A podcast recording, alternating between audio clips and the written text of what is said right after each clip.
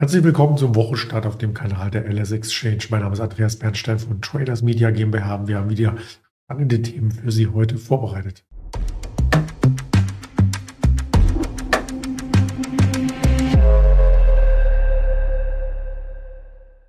Heute wieder mit einem Marktblick von und mit mir, denn ein Händlerinterview gibt es dann erst wieder im Laufe der Woche. Morgen dann der Daniel Saurens zu Gast. Und trotzdem gilt natürlich auch für dieses Format, dass das Ganze nur objektiv recherchiert wurde, also keine Handelsempfehlung oder Anlageberatung darstellt. Ich möchte beginnen mit dem Blick auf die Märkte, was sie in der vergangenen Woche für ein Fazit darstellen, denn das sind ja immer die Voraussetzungen für den Handel in der neuen Woche. Der DAX hat sich ganz gut geschlagen, vor allem im internationalen Umfeld, über 1% im Plus und damit viel, viel besser als die Wall Street, also besser als der Dow Jones, besser als der Nasdaq, besser als der S&P 500. Das war nämlich mehr oder minder Nullnummer. Das verwundert ein bisschen, denn es gab sehr, sehr richtungsentscheidende Daten. Es gab die Verbraucherpreise am Dienstag und die Erzeugerpreise am Donnerstag. Beide Daten hätte man so interpretieren können, dass die Märkte unter Druck geraten, weil eben die US-Notenbank hier äh, weitere Zinsanhebungen forcieren muss, aber damit auch die Gefahr eingeht, dass die Wirtschaft zu stark in Mitleidenschaft gezogen wird. Also summa summarum war diese Nullsumme bei den Aktienindizes eigentlich ein sehr gutes Ergebnis. Auch wenn man sich das Sentiment anschaut, ist es weiterhin äh, durchaus hoch. Wir sind zwar nicht mehr in dieser extremen Gier, äh, die man bei dem Pendel des Fear and Creed Index in den USA sehen kann, aber wir sind immer noch in einer ähm, normalen Gier, sage ich mal. Und solange wir in dem oberen Bereich sind, zwischen 60 und 80, ist der Markt immer noch anfällig für eine Gegenreaktion. Wir schauen gleich mal, wie das am deutschen Markt aussieht. 480 und wir hatten in den ersten Minuten äh, erst einmal steigende Kurse. Das haben wir hier gesehen zum Handelsstart. Damit ist auch äh, das Niveau vom Donnerstagabend wieder erreicht worden und haben äh, nach diesen ersten stärkeren Kursen auch mal durchgeatmet bis zu dem Niveau vom Freitag äh, zum Handelsstart. Also äh, damit auch dieses Gap geschlossen, was man hier zweifelsohne sieht. Und jetzt pendeln wir unter der 15.500 und so ein bisschen ein. Wie sieht es vom Sentiment insgesamt aus? An der deutschen Börse der Sentiment-Indikator der LS Exchange, den haben wir auch mitgebracht und da bin ich gespannt, ob da was passiert ist. Freitag auch schon 66, also da ist nicht viel passiert, da sind wir auf demselben Stand. Das ist der aktuelle Chart, genau, den wollte ich zeigen. Also nach einem kurzen Durchatmen ging es wieder jetzt äh, nach oben und aktuell 15.500 knapp erreicht. Ja, ein leichtes Minus äh, gestaltet sich hier. Das ist bei Einzelaktien natürlich ein gänzlich anderes Bild, denn manche Aktien sind viel, viel stärker als der Gesamtmarkt. Beispielsweise die Deutsche Telekom. Und die zeigt momentan ein Mehrjahreshoch. Das ist schon sehr, sehr ähm, interessant. Und auch das wollen wir uns hier im Chartbild mal anschauen. Ich starte das mal und gebe hier die mit Deutsche äh, Telekom gleich mit ein. Die haben wir hier oben aktuell plus 0,47 Prozent. Ist weggerutscht in Deutsche Telekom. Neu ein.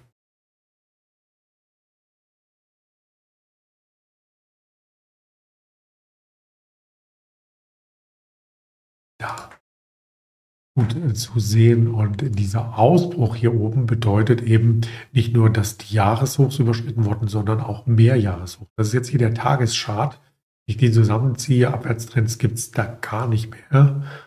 Und man sieht sehr, sehr schön, die Historie geht hier nur bis 2007 zurück, aber allein das verdeutlicht ja, was das für ein Ausbruch ist. Also mindestens 15 Jahreshoch bei der Telekom. Und da werden natürlich auch andere Analysten beispielsweise drauf aufmerksam wie zum Beispiel ähm, wir hier in der Grafik sehen können, die letzten Analysten-Einschätzungen, die es gibt. Und da haben wir zum Beispiel Kaufempfehlungen schon im Anfang des Monats gehabt. Also eine JP Morgan zum Beispiel sagt Ziel 29 Euro sogar. Also das wäre nochmal ein Aufschlag jetzt äh, von über 40 Prozent. Bärenberg, Telekom bei 27 Euro. Ähm, Barclays auch Übergewichten 25 Euro. Bärenberg hat es nochmal angehoben auf 28. Also das sieht insgesamt gut aus. Man muss zum Hintergrund wissen, dass die Telekom ja ähm, wirtschaftlich äh, stark dasteht und auch stark diversifiziert ist. Ist also nicht nur vom deutschen Telekom-Markt abhängig, sondern hat auch international äh, sehr, sehr starke entweder Partner oder Tochterfirmen. Ein prominentes Beispiel ist T-Mobile US. Das ist der am besten oder am schnellsten wachsende US-Mobilfunkanbieter, ähm, an dem die Telekom mit 52 Prozent beteiligt ist. Und da ist die Bewertung ja schon bei 97 Milliarden US-Dollar. Und das ist ja schon fast die Bewertung der Deutschen Telekom. Also allein diese Beteiligung ist so viel wert wie die ganze Telekom. Also nicht ganz, aber geht in die Richtung und das äh, bringt auch nochmal so einen Blick auf das Potenzial. Ja, andererseits wollte ich auch noch, wenn wir gerade bei Telekom großen Unternehmen sind, auf ein Ereignis hinweisen, was sich im Fußballsektor hier herausstellt und die Borussia Dortmund-Aktie als erstes mitbringen. Äh, der Herr Kiel, der Sportdirektor, der sagt, äh, wir haben eine irre Siegesserie und das geht so weiter. Die anderen werden unseren Atem spüren. Wir hatten ja vor der ähm, Winterpause oder vor der WM-Pause, wie man so schön sagt, im November noch ein 2 zu 4, eine Niederlage bei Borussia München-Gladbach. Und da sah es gar nicht gut aus. Das war nämlich die äh, sechste Niederlage im 15. Bundesligaspiel vor der Pause. Und jetzt in der Rückrunde sieht es richtig gut aus für Borussia Dortmund. Ein Sieg nach dem anderen. Und das macht sich dann auch immer im Aktienkurs bemerkbar, der hier stark nach oben läuft. Und wenn man sich nur die letzten zwölf Monate anschaut, könnte man das als eine Art Range, als eine Art Seitwärtsphase herausstellen, in der der Kurs nicht über die 4,30 Euro in etwa hinauskommt. So gelingt aber der Ausbruch, ja, dann ist diese Range ad acta zu legen und dann könnten auch höhere Kursziele wieder in den Fokus rücken. Und das sehen wir hier zum Beispiel. Also die Borussia Dortmund Aktie war ja auch schon mal über der 6-Euro-Marke oder ganz am Anfang nach dem Börsengang natürlich auch mal über der 9-Euro-Marke. Das sind natürlich Zeiten, da träumen die Aktionäre davon. Trotzdem immer mal wieder einen Blick äh, wert. Vielleicht gelingt jetzt mit dem sportlichen Erfolg auch der Erfolg bei der Aktie. Wenn wir beim Fußball bleiben, würde ich noch die Manchester United hier auf alle Fälle mit reinbringen, denn da gibt es Schlagzeilen, die den Aktienkurs stark nach oben treiben und zwar ein Bieterwettstreit. Ja. Ähm, der Club soll übernommen werden und da gibt es zwei große Bieter, die sich gegenseitig hier ähm, das Wasser reichen. Einmal der äh, Chemieunternehmer Ineos, ähm, quasi dem gehört die Firma auch mit, ein britischer Milliardär. Der heißt äh, Jim Radcliffe, ist 70, der hat nochmal sein Angebot unterstrichen am Wochenende. Das hat den Kurs jetzt zum Wochenstart auf neue hohe Höhen getrieben. Das ist nicht nur ein Einjahreshoch. Ich zeige gleich mal, wie stark die Aktie hier schon gestiegen ist, sondern das bringt auch den Scheich, ich hoffe, ich spreche es richtig aus, Yasim Bidrabat Al-Tani, der ist übrigens 44, also jünger als ich, und kauft sich den Club tatsächlich. Ähm, das ist auch vom ehemaligen Ministerpräsidenten der Sohn, ähm, der jetzt schon 63 ist, logischerweise, aber er kann trotzdem über Milliarden verfügen, sonst könnte er das Angebot nicht abgeben. Übergeordnet wäre das oder ist das ein Allzeithoch? Also auch da haben wir mehr als zehn Jahre Kurshistorie hinter uns gelassen.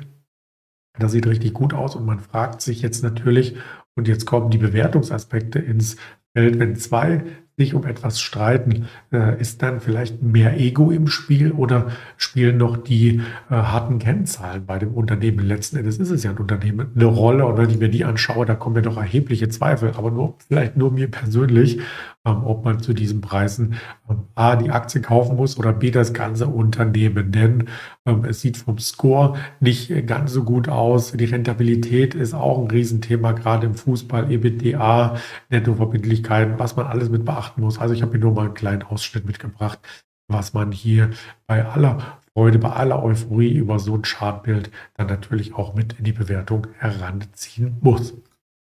Von den Daten her kommt heute Nachmittag gar nichts mehr, denn wir haben einen ähm, Feiertag an der Wall Street. Also die Futures sind noch bis 19 Uhr geöffnet, aber eben nur die Futures, die Wall Street an sich der Kassehandel komplett geschlossen. Wir haben aus Belgien Daten gehabt, wir haben aus der Eurozone eine Bauleistung gehabt, wir haben auch noch aus der Eurozone die, das Verbrauchervertrauen 16 Uhr, aber ansonsten kommt da nichts mehr über die Ticker wohl aber nachbörslich. Da geht es dann mit den Quartalszahlen weiter los. Eine BHP in Nordson zum Beispiel äh, melden heute noch nach 22 Uhr unsere Zeit und morgen dann vorbörslich ganz, ganz spannende Walmart, eine Home Depot und nachbörslich eine Coinbase. Mittwoch dann eine Baidu. Also Alibaba stehen diese Woche an. Nvidia, da kommt noch einiges auf uns zu. Wir werden Sie darüber informieren und damit bedanke ich mich für die Aufmerksamkeit und wünsche eine schöne, erfolgreiche Handelswoche. Bis morgen mit dem Daniel Saurens. Alles Gute, Ihr Andreas Bernstein.